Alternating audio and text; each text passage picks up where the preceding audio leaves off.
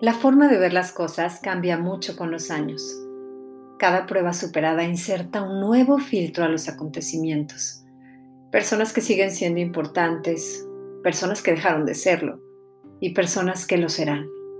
En la vida me di permiso de equivocarme y equivocarme bien, pero también puedo reconocer qué terrenos jamás volveré a pisar.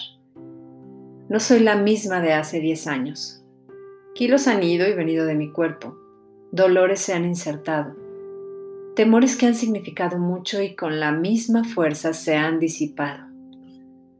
Otros siguen latentes y otros más se han sumado. Mi corazón ya no sufre por nadie y eso ya es bastante. Ya no ruega, ya no se arrastra por cariños, ya no se lacera permitiendo engaños y abusos, ya late normal con alguno que otro brinco, pero eso se llama de otra manera médicamente. Mi alma ya se respetó, mi espíritu cambió, y eso fue gracias a que la vida me mostró que lo auténtico puede ser una realidad partiendo del fondo de uno mismo, explorando el ser sin todo lo que me dijeron que era, sino buscándolo por mí misma.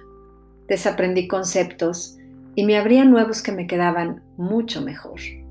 Seguí personas de mayor aporte, que hablaron mi mismo idioma.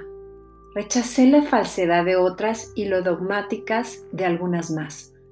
Me salí del cuadrado y empecé a cuestionar. Al final la mejor manera de aprender es haciendo las preguntas. Incorporé temas a esta terapia continua de crecimiento que solo comparto con quien está evidentemente dispuesto y sigo conociéndome para trabajar sobre los niveles más bajos de mí misma y trascenderlos en esta misma vida. Hay mucho que hacer todos los días. Pensar que ya no hay nada por hacer es morir antes de morir. Es más interesante cuestionarse y reírse un poco de uno mismo, incluso del ego o de la necesidad infantil de tener la razón.